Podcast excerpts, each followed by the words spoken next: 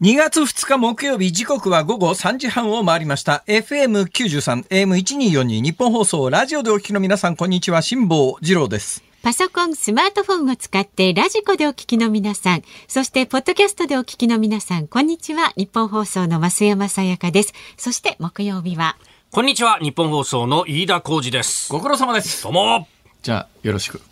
よろしくおかしいでしょ。え？まだ番組始まって1分経ってないですから。本当に。2月2日だよ。2月2日です2よ。月2日だよ。2月2日ですよ。うん。ということは明日は？2月3日。2月3日は？節分？いやいやそこでさななんでそんなにあの遠慮しいしためらいがちに言う必要があるか。2月ろんな今3日節分で。いいじゃないか。いやこれはボケた方がいいのか、ボケない方がいいのか、ストレートで行くべきか、カーブか、スライダーか。そこを考えたんだ。もうもうギリギリいまでやいやストレ。ートでいいんです。ストレートでいいんです。あのあの話はとても真面目な話なんで。節分です。そうです。節分です。節分ではありません。はい、節分です。自分で言ってあんまりのバカバカしさです。本当に。驚いたよ本当に。驚いたよ。いやいや明日節分なんですよ。はいや本当にね近年困った習慣ができましてですね、まあ、実はもともと大阪でも一部の商家商家まあ商売やる家の間では、はい。恵方巻きというのは存在してたらしいですが、ええ。一般の大阪人で恵方巻きなんか多分もう30年前には誰も知らなかったレベルの話がもう関西で火がついてですね、全国のコンビニチェーンがまあ広めたもんだから今最近最近関東でもなんか恵方巻きこの時期あのデパ地下なんか行くとはい。なんかあのぶっとい巻物売ってたりなんかしますよね。今予約販売がね、割と多くなってますいね。やー。お気をつけください。あれはね、危ない。危ない。と私前々から思っていたら今日一部の夕刊にやっぱり記事になってましたけども、危ないですよ。危ない？あの正月なんとか餅を喉に詰めずにですよ。乗り切った高齢者がね。今年の恵方はどっちの方角だかなんか言いながら、ええ。あのぶっというん丸まんまのあの巻物だよ、ええ。とにかく恵方の方角を見て、何も言わず言わずに一本全部食べきれとか言う無茶言うわけだよ。ね無茶言うわけだよ、ん。そんなことしたらね、はい。かんぴょうなんかさ そう簡単に噛み切れないぞ。ああれ、ぐっとこう、ご縁で、あの、気管の方の方に飲み込んでだね、かんぴょうかなんかがガッと詰まった日には、もう収集つかなくなって、あの、今年一年間の健康、健やかさを祈って、はい恵方に向かって巻物食ってて、喉詰めてみたいなことになったら全くシャレになんないだろあ。本当ですね。う。うん、だけどあのリスクは年々高まってるよね。おお。また結構太いですからね。あのいや、あれさ、誰が考えたか知んないけど、どうなのよ。どうなのよ？えー総理どう思います？山下さんしっかりと、しっかりと飲み込んでいただきたい。飲み込むんですか？飲み込むんですね。髪切り飲み込んでいただきたい。そうですね、ちょっとね。そうそうそうそう、かんぴょう。あれやっぱり太い方がいろんな具が入って、結果的にこれがゴージャスでね。儲かるっていうのが。ちょっとあのその下品なあの親指と人差し指で輪っか作りながらさニマニマしながら喋るのやめてもらえますか？あなたあれにこうあなたなんかフねィリピンのルフィじゃないんだからさ また頼むよ本当にフィリピンのどんな風評被害ですか？いやフィリピンのルフィですか。フィリピンのルフィフィリピンのルフィ。えー私、昨日、あの、フィリピンの思い出について喋りましたですけどね。えーフィリピンってやっぱりあの、融通無下と言いますかですね。はい何でもありと言いますか。えー通常なら多分そんなことはしないんでしょうけれども。何せあの、2月の8日ですかね。はいフィリピンのマルコス大統領が日本にやってくるの。はい。いや、まあ日本、まあ大統領来日の手土産だね、あれは。基本的に。大体あの犯罪人引き渡し条約っていうのが、はい日本が正式に締結している国はアメリカと韓国しかないわけですよ。うんアメリカと韓国に関して言うと、まあ犯罪人引き渡し条約ということで、正規にその条約に基づいた犯罪人引き渡すということができるんだけど、フィリピンとの間に別に犯罪人引き渡し条約があるわけじゃありませんから、はいまあいや、あとは外交交渉みたいなもんで、まあいや、あうんの呼吸というか、はいフィリピンでちょうどいいタイミングにあの大統領が訪日が2月の8日だから、まあいや、まあ日本側に恩をね、えー、恩と、それから、まあ、あの、日本に対する、まあ、いや、なんていうのかな、フレンドリーな気持ちを伝えるにあたって、はい。この犯罪者使うと非常にいいっていう、このタイミングで。おそらくそうじゃなかったら、そう簡単に犯罪人引き渡し条約がない国同士で、そんなにすぐに、だって向こうは係争中の案件をいくつか抱えてて、はい。基本的に係争中の案件がある場合には国外に出さないっていう、まあ当たり前っちゃ当たり前のルールがあるんだけど、いや、そのどうやら、今日ももう2月2日じゃないですか。そうですね。ねはい。あでと6日大統領の来日来日までもう1週間切ってるわけで、ものすごい短期間の間に全部のフィリピンの国内の司法プロセスをややり遂げて、それもまあ完全にもう何もなしですって言うと法治国家のて対面を保てないから、一応法治国家のプロセスで、えー正しい手続きを踏んだ上であのあの日本人容疑者に申し立てられていた、えーいや犯罪事実は存在しないみた多分みたいな多分そういう結論になるんだろうと思いますが、いうことで、えー国外退去処分みたいな。まあ、うん、そういう意味では、融通無下というのか、はいなんというのか、何でもありの国だなと。まあ何でもありの国だからああやって犯罪人隠れちゃう。あの、中国あたりに送還されると死刑になりそうな人は、みんなわざわざフィリピンに行って、フィリピンの刑務所に捕まえてもらって、フィリピンの刑務所に入ってて、ほんでお金毎月10万円ずつぐらい払うと、いビップ待遇でエアコンも使えて、いや、もうゴルフも行けるという。ゴルフも行ける。ゴルフリゾートみたいな。ゴルフ行ける刑務所ってどうよ？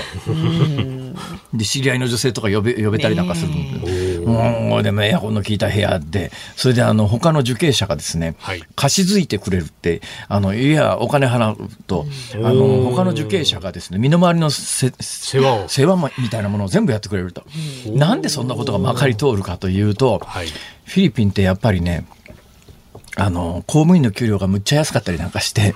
き公務員の給料が安いもんだから、あの、いや、全員に、あの、で、また、ドゥテルテ政権になってから、やたらたくさん、あの、麻薬取締りかなんかで、まあ、はい。現場で射殺みたいなものがたくさん行われたけれども、そうでなくて、とっ捕まって刑務所に入れられる人なんかもすごくて、どこの刑務所もパンパンで、うん。この人たちに飯食わすだけでも偉いことなんだけども、だけども、いや、その、召使いのように使ってくれたら、特に外国人の受刑者でお金持ってる人が使ってくれたら、その人たちの食費も全部持つということになると、公的お金がかからないから。うん。私はね、そのフィリピンの取材をして、もう30年、40年ぐらいになりますけれどもね、なんでこんなことになっちゃった？フィリピンって知ってますか？今でこそフィリピンってなんか日本人の多くは途上国みたいなイメージ持ってるところがありますけれども、第二次世界大戦からしばらくの間はですね、アジアにおける民主主義の優等生で、国際的な地位も日本よりずっと高かった時があるんですよ。うん。それがあっという間にあのボロボロになっていったのはなんでかというと、私がこの40年間観察していたら、徴税機能みたいなものを国家が失ってですね、金持ち誰も税金払わなくなって、で、まあ、もともとあのプランテーションの国なんで、はい。あの、お金持ちは、お金持ちはその地域において王様みたいな振る舞いをして、その地域における学校とか病院とか、全部そのお金持ちが設立して、でその領民の人たちの面倒を領主様が見るというような、じゃあその領主様は、普通だったら税金払うだろうって話なんだけど、いや、それ払わないっていうのが一般化して、やっぱね、徴税機能を失った国家が、こんなにものすごいスピードで衰退するかっていうのをね、私はフィリピンでね、この40年間よく見てきましたけども、まあその延長線上で今もう、いや、あの、公務員に給料まともに払ってないから、もう賄賂が横行して、賄賂がないと公務員食えないと。今は分かんないけど、今から10年ぐらい前に実際私が自分で体験した話ですが、フィリピンの繁華街、あの、歩いてると、あの、もうこのいろんなおじさんやってきて、おじさんが、自動小銃とか機関銃とか手榴弾とか投げたくないかとか聞くわけです よ。ほう。はあ、自動小銃ですか。あの、よくガムとかアメリカで合法的にお金払うと、ピストル撃てるっていう射撃場みたいなやつあるじゃないですか。そうじゃないんですよ。うんほいで、いや、自動小銃っすか？何があるんですか？って、M16 と AK47。ああ、そうですか。ほいで、ふらふらっとついていくとですね、はいまあ、運が悪いと、んえーそのまんま追いはぎにあって、身ぐるみ剥がれてうん、裸でゴミ箱に捨てられるとかね。で運がいいと、え軍の射撃場へ連れてってもらえて。軍の射撃場で、いや、これってさ、軍の備品じゃないのっていうようなので、実際、えー自動小銃です、みたいなもので、えー何発いくらですっていうようなことで。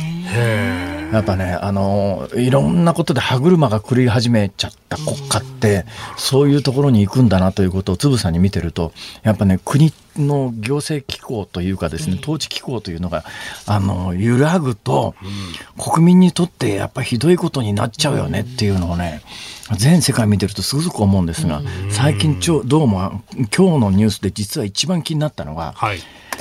激減してた犯罪者が、犯罪がちょっと増え始めたっていうのが、うん。これはね、私の感覚で言うと、まだほんのちょっとなんだけど、昨今のあの、極めて凶悪の強盗事件の頻発とかですね、それからまあちょっと文脈は違うんだけども、いや、普通の常識があったらそれやらないだろうっていうようなことを平気ではやる若者が、その辺の回転寿司屋とかいろいろ出てきて大騒ぎになってんじゃないですか。ええなんか、あれ、大丈夫か、この国は？っていう感覚がね、私最近あるんですよ。まあそのあたりはですね、今日はじっくり2時間かけて、総理に詰めていきたいと思います。いやいや、どこにいらっしゃるんでしょうね。え？ええじゃない。総理はい。ほら、いた。はいじゃない。ほら安いな、俺も。本当ですよ。偽総理ですからね。偽総理。はい。はいじゃあ、はいあの、いや、わかんないんだから言わなきゃ。いやわかんなかったら困るんですよいや。、それこそが、だから、あの、モラルハザードっていうやつじゃないですか。その、醤油ペロペロとかと一緒でね。誠実に。誠そうです、そ実にう。です。誠実にお送りいたしますよ、この番組は。誠実にはいはい。ああ、麻生さんの誠実聞きたいな。私はもう、未曾有なほど誠実な男ですから。えこれから株と為替をね、こう読んでもらうのになんか信憑性がこう。これ一番、あの、誠実に読まなきゃいけない類の。そうですか。はいわかりました。お願い。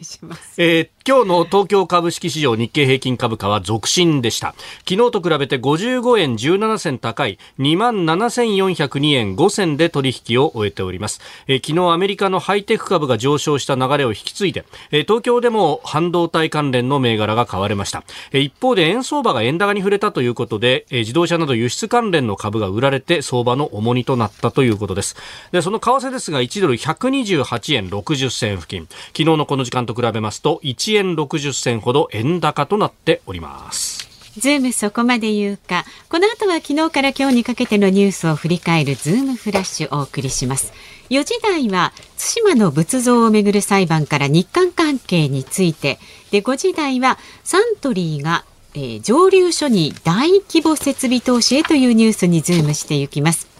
番組では今日もラジオの前のあなたからのご意見をお待ちしております。辛坊さんのオープニングトーク、それからニュース、普段の生活で感じる疑問など、メールは zoom zoom アットマーク 1242.com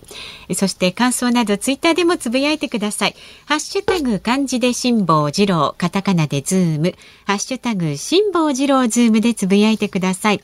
では今日のエンディングソングリクエストのテーマ、お題は、はい。明日は節分と聞いた時に聞きたい曲。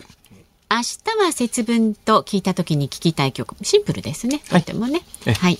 えー選んだ曲ね。なんで選んだのかの理由も書いて、zoom アットマーク 1242.com まで。フィリピンで M16 を撃ったときに聞きたい曲でもいいんですけど。難しすぎる。なるほどじゃないし。やっぱり節分にします。はい。はい、節分だと聞いてね、聞きたい曲ですね。お待ちしております。この後は最新のニュースにズームしていきます。辛坊治郎ズームそこまで言うか。このコーナーでは辛坊さんが独自の視点でニュースを解説します。まずは昨日から今日にかけてのニュースを紹介するズームフラッシュです。日本政府はロシアのウクライナ侵略開始から1年を迎える今月24日に合わせて G7 先進7カ国の首脳によるオンライン会議を議長国として開催する方向で調整に入りましたウクライナのゼレンスキー大統領への参加要請も検討しています。永岡文部科学大臣は今日の衆議院予算委員会で今年の春の卒業式でのマスクの着用について家庭での議論を含めマスクをしなければ出席したくないお子さんはマスクをし外すと家庭で決めた方は外しての参加になると思うと述べ家庭の判断に委ねるとの考えを示しました。日韓政府が関係改善を模索する中韓国紙の中央日報は2日外交筋などの話として東京ドームで3月10日に行われる WBC ワールドベースボールクラシックの日韓戦を岸田総理大臣と韓国のユン・ソンニョル大統領が一緒に観戦する案が浮上していると報じました。警察庁によりますと去年全国で起きた刑法犯罪は60万1389件と一昨年に比べて5.9%増えて20年ぶりに前の年より増加しました。また特殊詐欺の被害額はおよそ361億4000万円と前の年と比べて28.2%増え8年ぶりに増加しました。イオンは国内のグループ企業で働くおよそ40万人のパート従業員を対象に時給を平均7%引き上げる方針を明らかにしました。今年の春から順次実施します。回転寿司大手アキンドスシローはスシロー岐阜正木店で迷惑行為の動画が撮影されたことについて警察に被害届を提出したことを明らかにしました。迷惑行為をした客と保護者から直接謝罪を受けたものの引き続き刑事民事の両面から厳正に対処するとしています。リコーは東京銀座4丁目交差点の三愛ドリームセンターを建て替えることを発表しました。竣工から60年が経ち老朽化が進んでいました。来月から2年をかけて解体し新たなビルは2027年の竣工を目指します。京都市は観光客に人気の市バスの1日券について来年3月末で廃止する方針を固めました。多くの観光客が利用して混雑し市民から改善を求める声が上がっていました。一方でバスと地下鉄の両方が乗り放題になる券は残して地下鉄の利用を促し地下鉄事業で年間2億9000万円の増収につなげたい考えです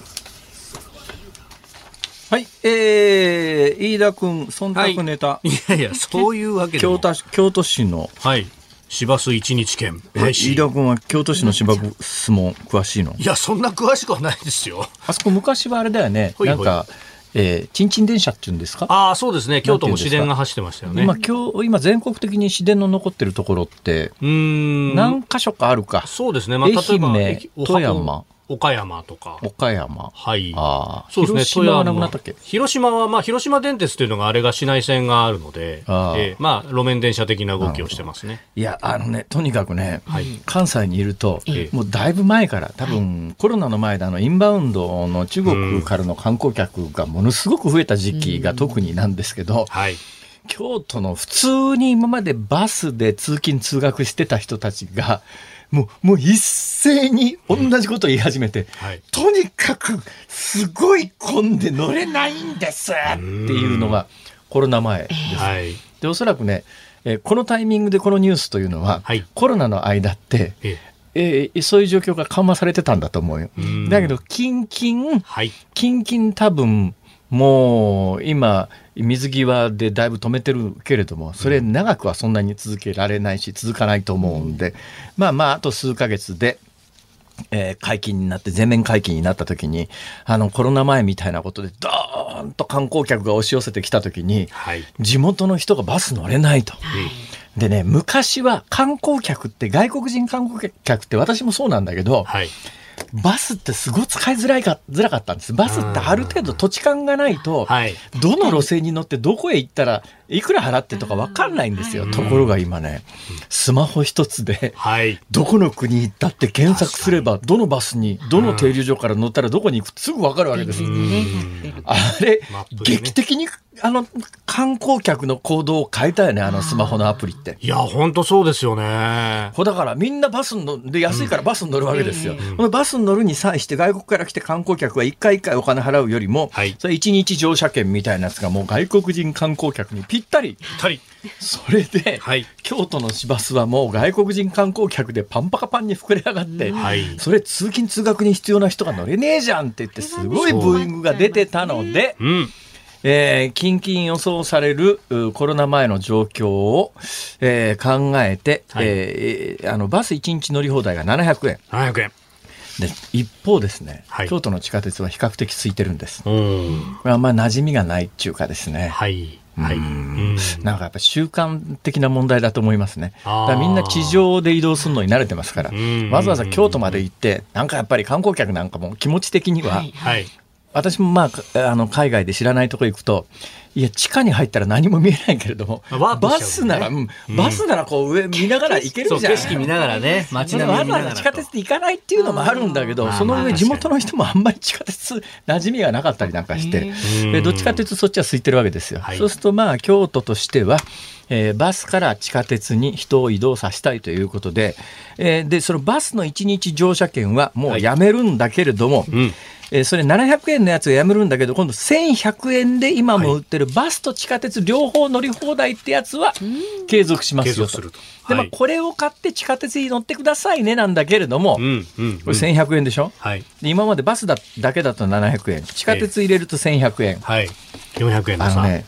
もうはっきり言って、今もう円安だし外国人観光客にとったら1100円で1日乗り放題なんて、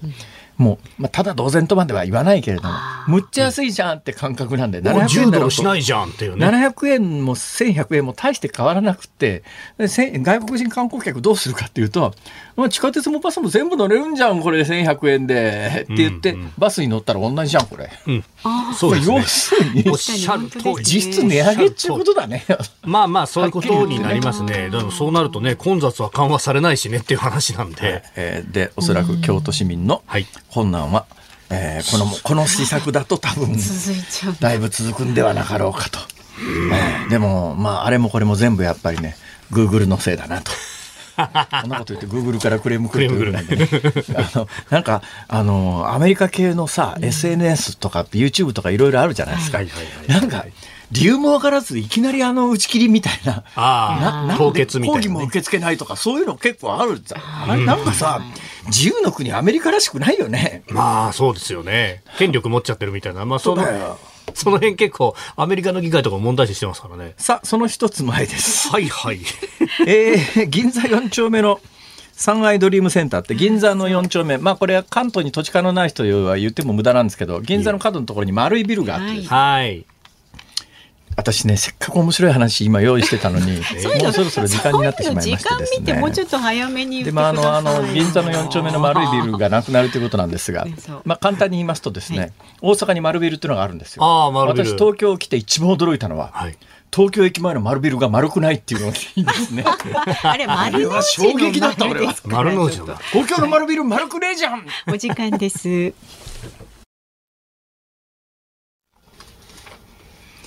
2月2日木曜日時刻は午後4時3分を回っています東京有楽町日本放送第3スタジオから辛坊治郎と増山さやかと、飯田浩二の3人でお送りしております。えーご意見なんですが、フィリピンに関してありがとうございね、来ています。ほいほい神奈川県横浜市62歳男性の喜一さんです。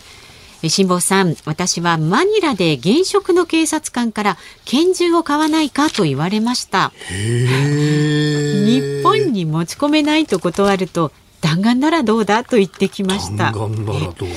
弾丸も持ち込めないというとポリスのバッジはどうだと何かしらを売って小遣いにしようとしてましたよと。まああのそうですね。まあ割と普通ですがただちょっとね注意しなきゃいけないのは、まあ、注意しなきゃいけないって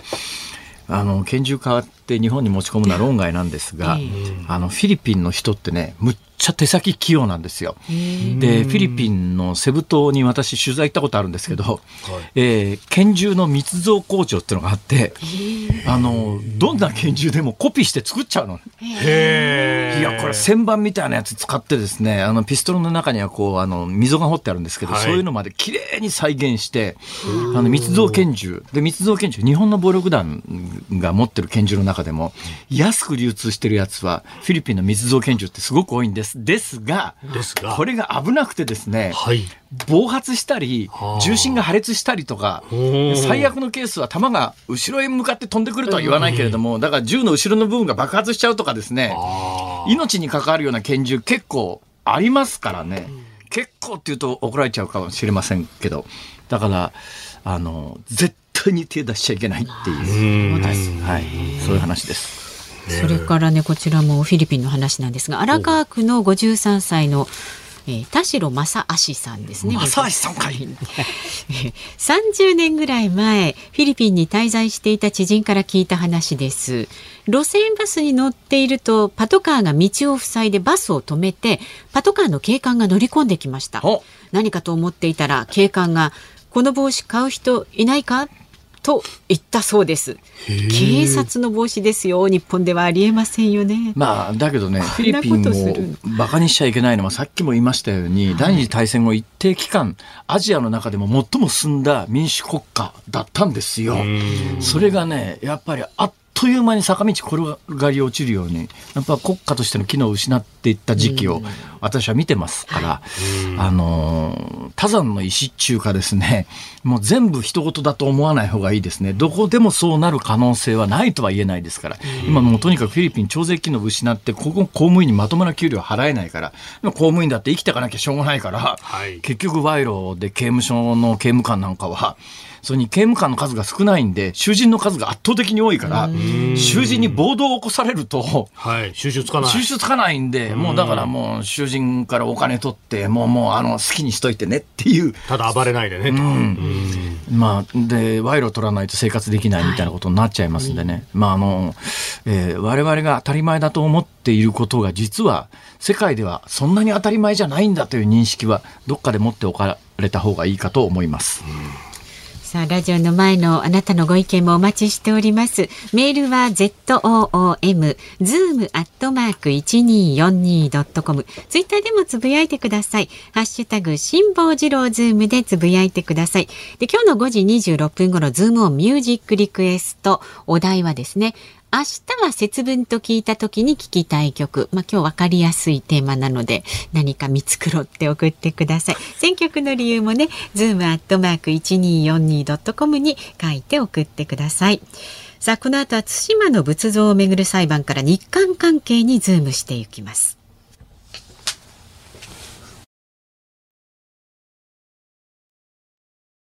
辛坊さんが独自の視点でニュースを解説するズームオン。この時間解説するニュースはこちらです。対馬の仏像をめぐる裁判、一審判決取り消し、韓国の寺側の請求を認めず。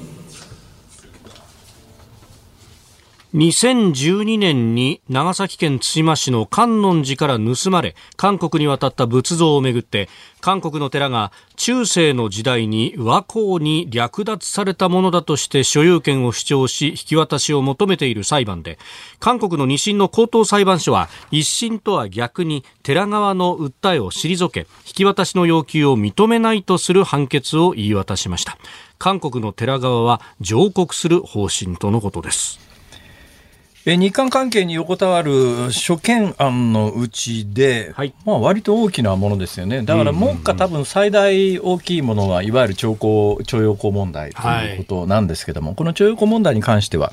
まあ後ほど時間があったら喋りますけれども、一旦この話は横置いといて、はい。もう一つこの、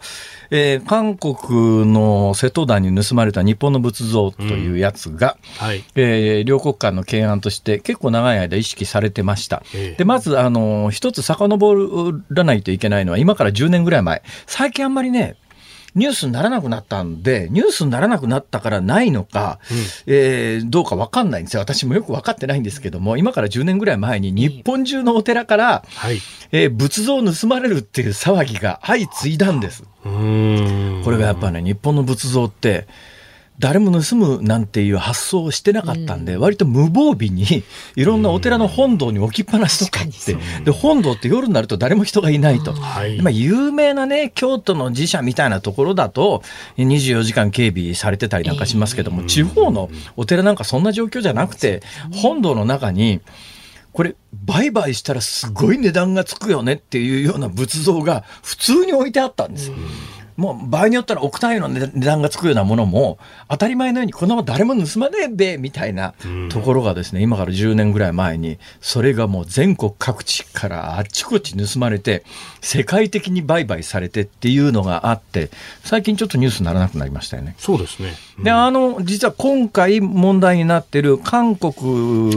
の窃盗団に盗まれたのは対馬。はい、対馬っていうのは毎日的に言うと韓国に非常に近いですよね。えー、あの対馬の一番西の北の展望台のところから、えー、見ると晴れた日には目の前にプサンが見えますからね。プサンの花火大会の花火も見える、ね、見える見える十分見えますね。でその対馬の観音寺という観音様の観音ですね、はい、観音寺というところからえー、観世音菩薩座像というのが盗まれたんですよ。これが盗まれたのがちょうど10年ぐらい前ですかね。えー、2012年の12月に盗まれて、うん、えー、まあ9月ですか。まあ、まあ2012年に盗まれて、だから10年ちょっと前に盗まれて、はい、で、盗まれた韓国のその窃盗団が盗んで、韓国に持って帰った時に、一応税関検査では見つかったのね。税関検査では見つかったんだけど、これはレプリカだって言って、そのまんま韓国国内に持ち込まれたんだけども、韓国のやっぱり文化財をこう窃盗団みたいなものを調査してる中で、その窃盗団がとっ捕まった。で、とっ捕まって、えー、まあ、盗品なんで、没収して国があの所有権というか、実際に、まあ、所有権というか、占有権というか、要するに韓国政府がその仏像をこう持つ、はい、えー、ことになって、当然、まあ、日本から盗まれたもんだから、日本側返せこらっていう、まあ、こう言うわけですよ。はい、そしたらですね、えー、韓国の、あの、これなんて読むんだ？ぷ、ぷ、ぷ、浮き、浮き、浮き。そうですね。布石寺ですか、ね。浮石寺。寺あ、寺。浮き、浮き、あの、浮き沈みの浮くに、あの、ストーンの石に、えー、お寺と書いてですね、はい、まあ、不足字じゃなくてね、字も韓国語で何とか言うんですけども、まあ、それはまあ、そうそうですね、字だけ日本語ってことはないわけでなんですけど、まあ、それだと多分聞いてて分かんないと思いますから、浮石寺と言います。誰も浮石寺と言ってる人はいませんが、まあ、あの、不足なんとかっつったって分かんないので、まあ、浮石寺っていうところ、どうも、はいえー、その仏像っていうかその観音完全菩薩座像の中に、えー、体内体内文書っていうのがどんな仏像でもなんかあったりなんかするじゃないですか。はい、そのあのまあ完全菩薩座像の中にある文章を見たらその座像は、えー、1330年に、1330年に、はいえーまあ、当時の今の韓国ですね朝鮮半島にあった、えー、浮石寺というところで作られたっていうのは書いてある。でそこに祀ったというのが、記録としてはその、えー、仏像っていうか観音様の中に入ってた。えー、ところがですねじゃあ一体いつ日本に来たかというと対馬の観音寺に収められたのが1527年。これはもう、まあ、ほぼ特定されてるわけですよ。つまり1330年に14世紀に韓国のお寺に安置されたのは間違いないけれども、16世紀、だから、えー、1527年だから、まあ、いわゆる秀吉の朝鮮出兵より前ですね。前です。これ非常に重要なんですよ。あの要するに別に秀吉が略奪してきたとかそういう話じゃない。それよりもずっと前の話ですよ。はい、秀吉よりも前の話。だから秀吉が出てくるような前の1527年に、えー、もうあの対馬の、えー、観音寺というところに安置をされて、そこからまあ地元では、えー、ありがたい観音菩薩ということで、えー、地元の皆さんの信者さんの、まあ、損数を集めていたというか、なんちゅうかですね、えー、まあ、あのお、お参りの対象になっていたと。だから日本に来てから、もう500年ですね、500年あったわけですよ。はい、欲したところが、韓国政府が窃盗団から、えーまあ、巻き上げたっていうか、押収したものを、はいまあ、当然のことながら日本の寺から盗んだというのは事実関係で明確なので日本に返すのが当たり前なんだけども、はい、その韓国にある浮石寺、うん、ところがですね今回の判決で何つってるかというとじゃあそれ返せって言ってる韓国の浮石寺とえー、1330年に安置された浮石寺が同一のものかどうかの証明ができないと。うんね、名前は同じだけど、いや、その、ああの、今の、今存在している浮石寺さんで、今回の判決によると、今存在している浮石寺さん、返せって言ってるけど、それに1330年にあった、まあ、あの浮石寺さっきから分かりやすく言ってるんですよ。はいはい、あの、えー、なんだっけ正しい今はあの即差だそうですね。で日本語にするとまあ布石寺なのかと。いやでもあの一応これがですね韓国名に関して言うとこれあの前お答えしたことがありますが、はい、えー、それぞれの地名人名においては相互主義と言ってですね、うん、えー、昔は全部日本語読みだったんですよ、はい、だけどある時にやっぱりちょっと国際関係の問題で、うん、えー、やっぱり現地語読みにしてくれみたいな話があってほいでまあじゃあ相互主義にしましょうと。で、えー、中国において日本人は中国語読みをされてると。ね。えー、中国において日本人は、だから私、辛坊治郎という名前で中国行くと、中国で多分報道されるときには、中国語読みの発音になるわけです。これ、相互主義なんで、だから中国人に関しては、基本、毛沢東。はい。ね。えー、過国法、鄧小平、まあ、誰でもいいんだけどさ、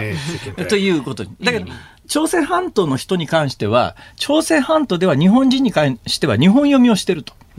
だからまた辛坊治郎が朝鮮半島に行っても辛坊治郎のまんまなんですよ。まあ、相互主義の立場から朝鮮半島の人に関して言えば、うん、えー、朝鮮語読みにしましょう。だからあのそれで言うとこの浮石寺もですね、はい、布石寺ではなくて、ええ。ー、韓国読みするのが我々マスコミのえー、あの情動なんですけども、はい、まあ、それでもあの音で聞くと分かんないんで、うん、あえて浮石寺と言ってるだけですから、はい、皆さん、頭の中に漢字を思い浮かべて話を聞いてください。はい。うん。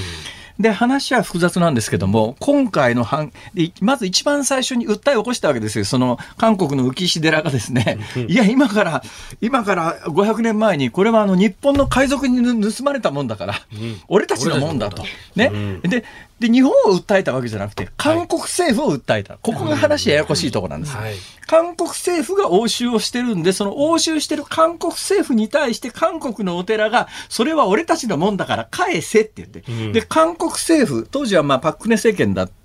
日本との関係もそんなに悪くなかったということもあって、もしかしたらその後の政権だったらそのまま返しちゃったかもしれないけども、当時のやっぱり、えー、まあ、パックネ政権は割と常識があったので、いや、ちょっと待ってくれと。これ日本から盗まれたのが明らかなのに、いや、500年前に盗まれたって言われたって、それ、今返すわけいかないじゃんって言って、韓国政府と韓国のお寺の争いになって。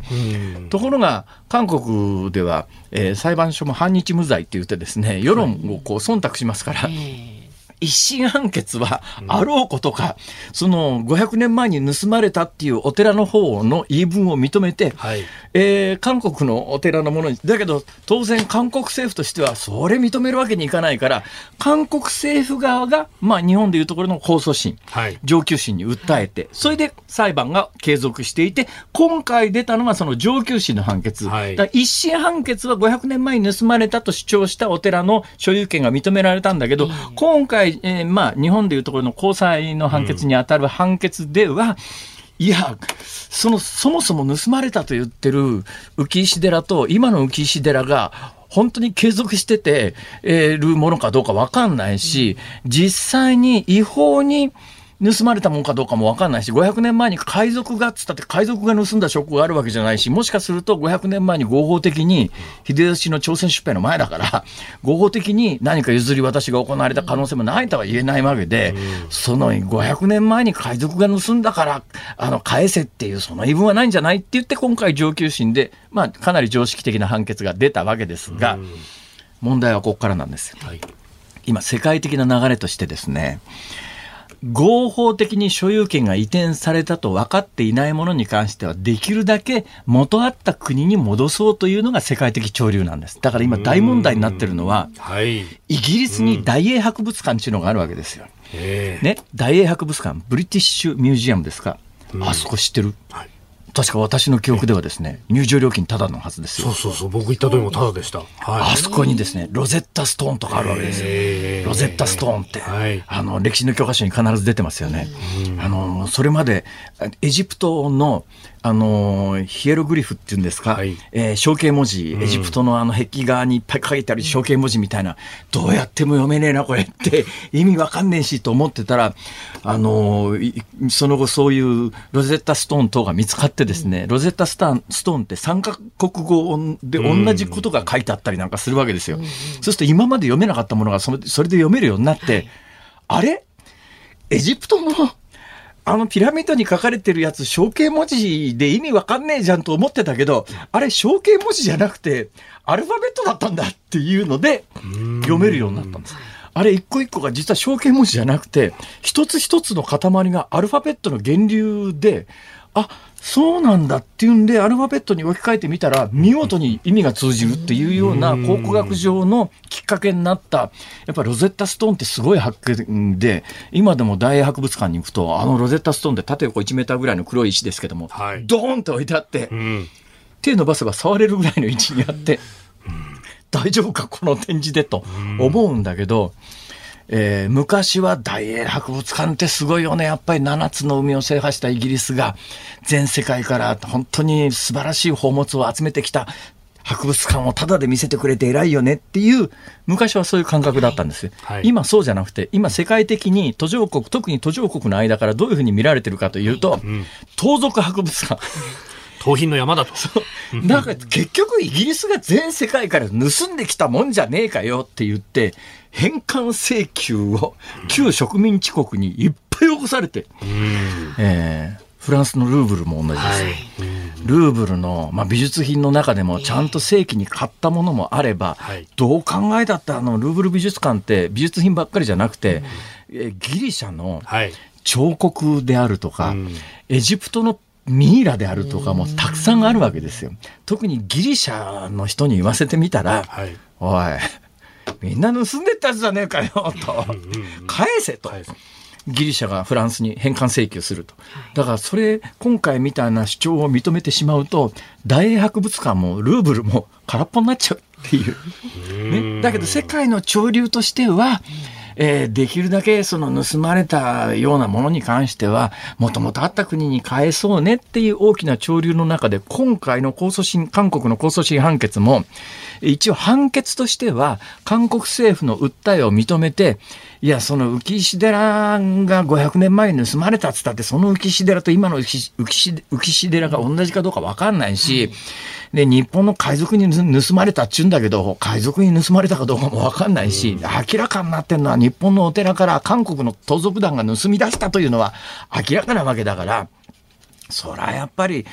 あの、韓国のお寺の言い分を聞いてそこに返すのはおかしいんじゃないっていう判決が出たわけですよ。ところがそれにプラス一文されてて、はい、だからといって、すぐに日本側に返しちゃうのもなって、やっぱり今世界の潮流はこういう潮流なんだから、えー、その辺は慎重に韓国政府はしようねと。韓国政府の言い分は認めたんだけれども、今回の判決の延長線上ですぐにこの、この、あの、観音像が、えー、対馬の観音寺に帰ってくるかっていうと、うん。どうもそういうもんでもなさそうだなっていう上に、その韓国のお寺側はすぐに上告っていう、つまり日本でいうところの最高裁にも訴えると、はい、多分判決終わるまでは動かしようがないし、でやっぱりここから先は世論ですよ。でまあ現政権今の韓国の現政権は、えー、徴用工問題の話でもかなり積極的にあのー、やっぱり日韓間の間にささっとたトゲのようなものは抜かないと安全保障上もやっぱり異常に問題があるという問題意識を持ってるので、本音で言うと今の多分韓国の政府としては、もう盗まれたのが明らかなんだから、500年前のことはさ、ともかくとして、今から10年前に盗まれたのは間違いないわけだから、一旦日本側に返そうよという気持ちは多分あるんだと思いますけど、そうした時に、世論がどんな反応をして、政権の支持率に関わってくる話なんで、もう、とりあえず最高裁の判決待ちでほっとこうかなっていうことで、だからすぐに韓国あ日本に帰ってくるという問題ではありません。ただ、あの2審で判決が変わった大きな理由は韓国の政権が変わったということもありますけれども、一審の裁判においてはあの対馬の観音寺というお寺はいやこれあくまでも韓国のお寺が韓国政府を訴えた。裁判なんで、はい、ううちら関係ないし、うちらは単に盗まれただけだから、ね。だから韓国政府とそのお寺の裁判だから僕ら関係ないねっていうスタンスだったんだけど、はい。今回の、あの、二審判決では一審判決でそういうとんでもない判決が出ちゃったんで、いや、このまんまこの判決確定すると、永遠に、あの、地元の対馬の皆さんが500年間も、えー、あの、お参りしてた、えー、ね、観音様が韓国に戻っちゃうと、む盗まれちゃうと、持ってかれちゃうと、それはおかしいだろうって話で、二審には積極的に裁判に、あの、対馬の観音寺が関わることにして、一審の時には、全く裁判に出てかなかったんだけど、二審の時には、えちゃんと出ていって、実はこの観音様というのは、えー実際1527年に、えーあの、観音寺ができて安置されてからずっと地元の500年間、あの、平和裏に、あの、地元の皆さんのお参りの対象になっていて、えーそれが今から不当にも10年前に韓国の盗賊団に盗まれたんだというようないきさつも含めて、ちゃんと裁判で証言をしたということで、おそらくね、まあ、二審の判決が、まあ、今回のような、まあまあ、まあまあ、割と、割とというか、なんというか、当たり前のというか、えーだって500年前に、日本の海賊が盗んだものじゃないかな、だからうちのものって、そんな、そんな無茶苦茶な理屈が通りゃさ、うん、うん。まあ本当その理屈で何だって自分のものにしちゃうこともできないことはないですからね。はい、ということで、えーただ、まああのー先ほど申し上げたような事情で世界的な潮流としては、どうもなんか、あのうん大英博物館でさえルーブル美術館でさえ旗色悪い状況ですから。だからあのもしかするとあのフランスの象徴でですね、トゥイリリー公園っていうのかな、はい。フランスのあのパリのど真ん中にですね、えーオベリスクっていうすごい立派な、あの長いものすごく長いあれなんです四面体って円四角錐か、うん。長い四角錐の巨大な柱が立ってるんですよ。あれナポレオンが確かねエジプトからぶん取ってきたものですから当然エジプトにしてみたら返せよこらっていういやパリの象徴みたいなものなんだけどあれもあれもこの理屈で言ったら返さなきゃいけないよね当然のことだから。まあそうですね。で、コンコルド広場に確かあるはずなんですが。あそうそうコンコルド広場そうそう。これ、それこそね、パリオリンピックやで、ここでなんか、あの、競技するみたいな話もある。いやだってあれ間違いなくエジプトから盗んできた もんだからうん。だけどそれを言い出したら多分世界は大混乱するだろうな。ね。だからやっぱりね現状ということも同時に大切にしていかないと、あの、まあ、全てにこれはね今回の美術品だけの話じゃなくて、はい。全てにあの共通する話なんだけど、なんかいろんな主張で原理的主義原理主義的にいろんな主張を行う人がいるんだけども、はい。いやだけどやっぱり現状というものをある程度、うんえー優先するというところをどっかに持たないと、はいその過激に理論的にこうだからこうすべきだっていうことを、ねあの瞬時に実現しようと思ったら世界は大混乱に陥るよということが今回のことに限らずいくらでもありますからね。うん。まあ、それで言うと、はい。まあ、ようやく韓国でこの仏像をめぐる裁判に関してはまともな判決が出たんだけれども、うん。すぐに仏像が帰ってくるという状況ではありませんというそういう結論です。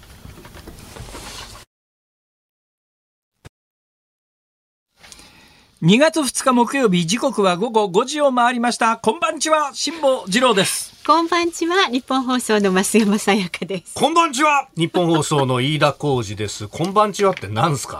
え？あら、あのね。飯田さん知らないですか？いや昨日情報をいただきましてですね私まああの、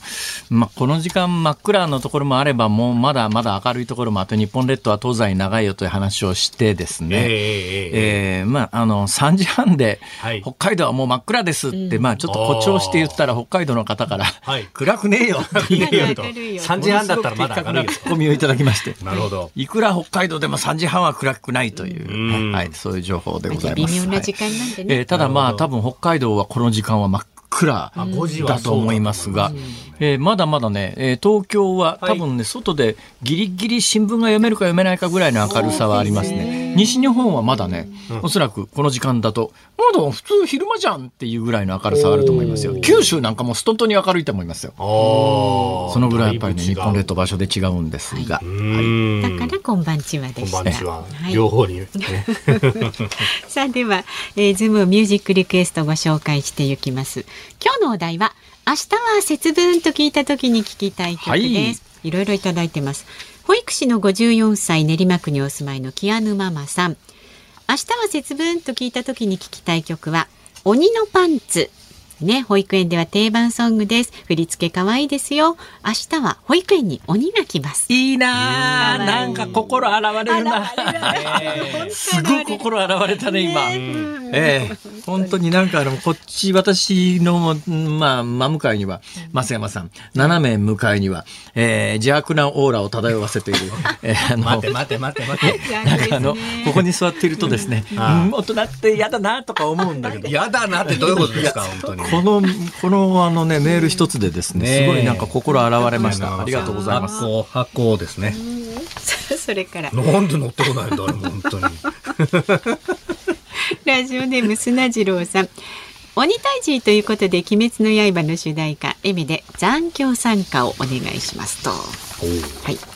あとは、神奈川県伊勢原市にお住まいの56歳のアクアフェリオさん。節分といえば豆飛ばし。豆飛ばしといえばわはは本舗の梅垣さんの豆飛ばしです。なのでズームオンミュージックリクエストは腰び腰地吹雪さんのろくでなしをお願いします。全体にわからないんですけど。ちょっと全体に、ね、全体に理解ができないんですけど。多分理解のできる人は理解ができるんだろう、まあ、あの鼻に詰めて豆をふんって飛ばすっていうのがね、あのあの梅。それがどうして腰地吹雪のろくでなしなんですか？確か BG がろくでなしでろくでなしふんみたいなそういうことがあったんじゃなかったかなとおぼろげに記憶しております。邪悪な飯田浩二君の解説で。待って待ってね。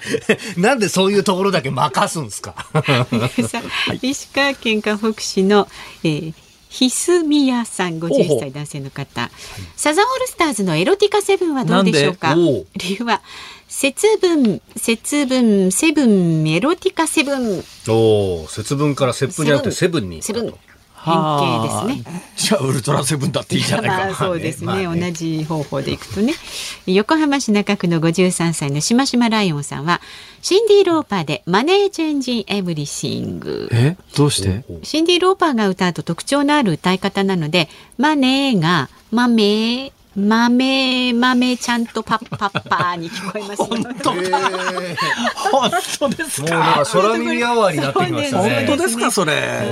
増山さんみたいな感じですねそれ。ああ、そうかもしれないですね。えっとそれから、千葉県我孫子市57歳私のすみません Money On My Mind という曲です。はい。増山さん。増山さんって聞こえるんですよね。はい。えっと私の彼は御用聞きさんは。明日は鬼が家に来る。鬼が stay するので、うん、ビリー・ジョエルで鬼 stay Honesty なるほど。鬼ステイ鬼 stay Honesty なんだい。いやあのね。番組の趣旨が変わってきてますよだんだん。辛坊さんが一番多分お好きそうな。え何ですか、えー、仙台市の犬鷲秀ちゃんさん59歳の方からは、えー、明日節分と聞いて聞きたい曲は節分節分節分節分。でオリジナルのオリジナルオリジナルラブの接吻を。節分から接吻に行きましたか、はい、やっぱこの曲が多かったそうです。なるほど、はい、皆さん本当にありがとうございました。ありがとうございます。ズームオンミュージックリクエスト、はいえー、先ほどのシンディ・ローパーの Money Changes Everything が本当に豆豆ちゃんとパッパパーに聞こえるかどうかを そうです、ね、実際聞いて確かめてみましょう。シンディ・ローパー Money Changes Everything はい、えー、エンディングでお送りいたします。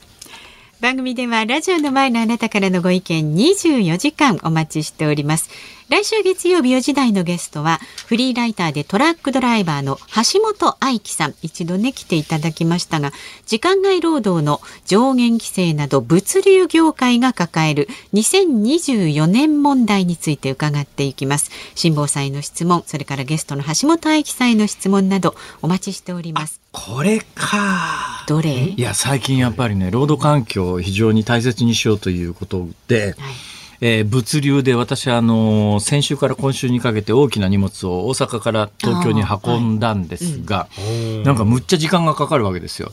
ほいでなんでこんな時間かかるんですか？って言ったらああの、ドライバーがここの間にこんだけ寝なきゃいけませんからみたいな。あ、なるほど。昔と随分変わってきたな、みたいな。なんかそのままあの、徹夜で大阪東京だからドーンと運んじゃえみたいなわけには今いかないみたいですね。そのあたりもねちょっとじゃあ詳しく質問してみましょう、ね、高速の深夜料金が安いとかそういうのがあったりとかね。なんかあのこの時間までに降りなきゃ料金を狙うために あの高速の入り口のところでなんか本末転倒なトラックのドライバーの皆さんがこう時計見ながら時間待ちしてるという。あの直前の料金所直前のパーキングエリアとか、ね、そんなことになるかというとやっぱりなんだかんだ言いながらね昔あの民主党政権誕生の前夜にはんだけ大騒ぎして、高速料金、日本の高速料金高すぎるって言って、なんか無料化だって言って、いや、誰もタダにしてくれって言わないからさ、常識的な値段にしてくれりゃいいっていう話だったのに、あの、一瞬タダになりましたけど、その後逆に高速料金は、特に首都高とか関西圏の高速なんかめっちゃ高くなりましたからね。どうしてくれんだ、本当にと。あれがしかもドライバー持ちだっていうのも問題だというふうにね。はい、あ、まあ問題いろいろあると思いますが、はい、メールズームアットマーク 1242.com までお寄せになってください。ご意見をお待ちしております。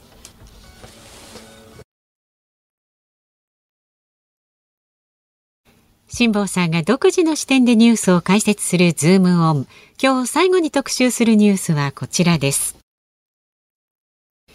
サントリーが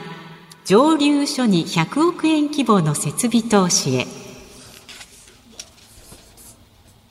サントリーは昨日ウイスキーの品質を高めるため大阪府の山崎蒸留所と山梨県の白州蒸留所を改修すると発表しました。2年で合わせて100億円を投じます。日本のウイスキーはジャパニーズウイスキーとして世界から品質の高さが評価される一方原酒の不足が原因で品薄となるなどの課題も抱えている状況です。ウイスキーの輸出額は2020年に日本酒を上回り2022年は560億円でした。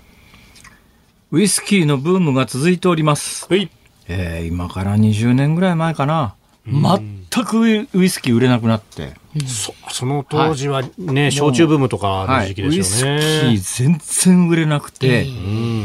どうなっちゃうんだろうサントリーみたいな話が当時あったんですが、はい、わかんないもんですね。なんか節目っちゅうのがあるんですね。ね。私の記憶で言うとなんかね木村拓哉さんかなんかがドラマだったか CM だったか忘れたけれどもなんかウイスキー飲むシーンがあってその辺りから若い人がウイスキー回帰で、私ら学生時代基本酒はウイスキーだったんですよ。その後ウイスキーが全くですね、ハードリカー関係が、つまりアルコール度数の高い蒸留酒というのが、まあちょっと健康上どうなんだみたいな話になって、で、ワインブームとか、それからまあビールはまあ昔も今も人気がありますけれども、一時ウイスキー全く飲む人がいなくなったんだけれどもその辺りを境に劇的に広がりだして最近若い人でも、えーまあ、蒸留酒は醸造酒に比べてカロリーが低い圧倒的に低いので、うん、えー、要するに体重維持とかそういうためには蒸ただどうなんだろうそれだからといってアルコール度数がまあ、ウイスキー大体40度前後みんなありますからね。そうですね。はい。まあ、アルコール度数のむっちゃ高いやつも中にありますけど、まあ、通常は40度から43度ぐらいが主ですね。まあ、安いのだと38度ぐらいのやつがありますけれども、これが日本酒だと、ワインとか日本酒だったら大体醸造酒系は蒸留してないんで15度前後ですから、それはまあやっぱり40度の酒は全然違いますからね、あんまり飲むとそれ体に良くないんじゃないのと思うんだけど今もう若い人はダイエットも兼ねて、えー、カロリーの低い蒸留酒ということで、はい、そういう人気もあって、うん、で私このウイスキーに関して言うとこの何年かでもうちょっと出店忘れちゃったんだけど私のうろ覚えの記憶で喋りますけど、はい、タモリさんだったような気がするんだけど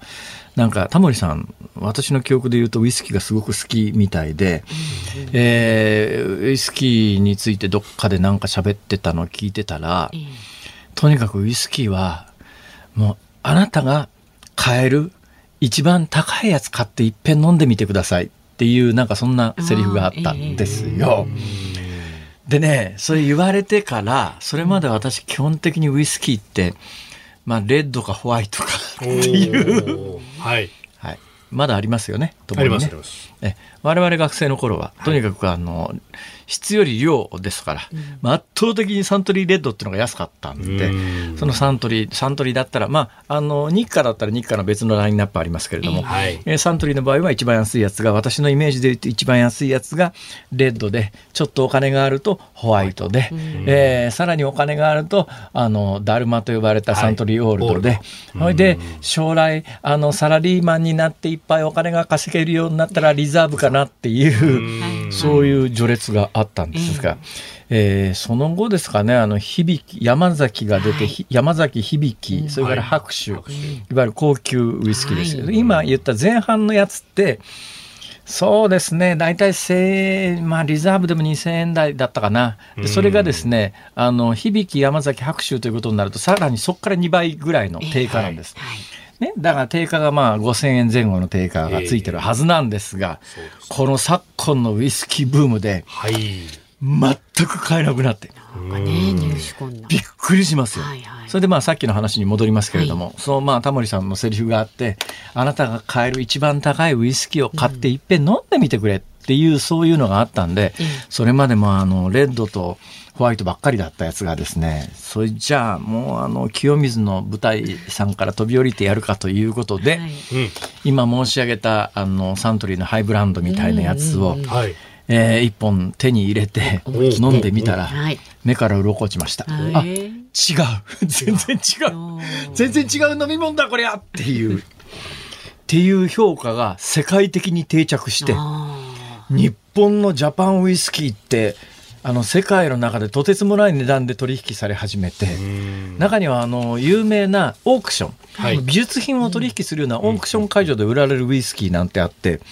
高いやつはいくらで売られてんの？なんかもうい、な4桁万円ぐらいでっていうのがね、あるらしいんですよ。そう。いやー。まあでも今ウイスキーで4桁万円って4桁万円ってすごいですよね。おかしいだろそれ今品尾さんなどまさに辛坊さん指摘されたその20年ぐらい前に本当に売れなかった時期っていうのは仕込みも少なかったんでそれが今熟成されて出てくる量が非常に少ないっていうのもあったりすると。そうなんですよ。だから先を見とくと難17しい年とかね、18年とか21年とか25年とかっていう、そういう熟成期間の長いやつあるんですが、まあ、あの、定価で買おうったって、今もう絶対売ってくれないという異常なことになってます。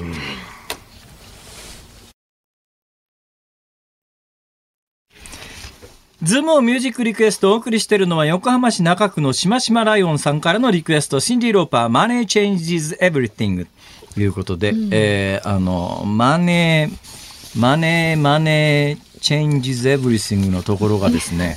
えーこのしましまライオンさんの情報によると、豆、豆ちゃんとパッパパーに聞こえるって話なんですが、あとねちょっと聞こえた。豆ちゃんとパパパ豆ちゃんとパパパ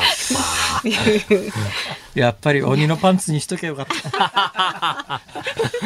せっかく心洗われたのに。でもなかなかこれもユニーク、えーまシンディ・ローパーも節分の豆まきの歌としてこれがかかってるとは思ほらほらわないからなこここ。こほあら聞こえる。聞こえる聞こえる。思ってれば豆る豆ちゃんとパッパッパーに聞こえる。そうそうそう聞こえないことはない。ねうん。豆ちゃんとパパ。そうそうそうですか。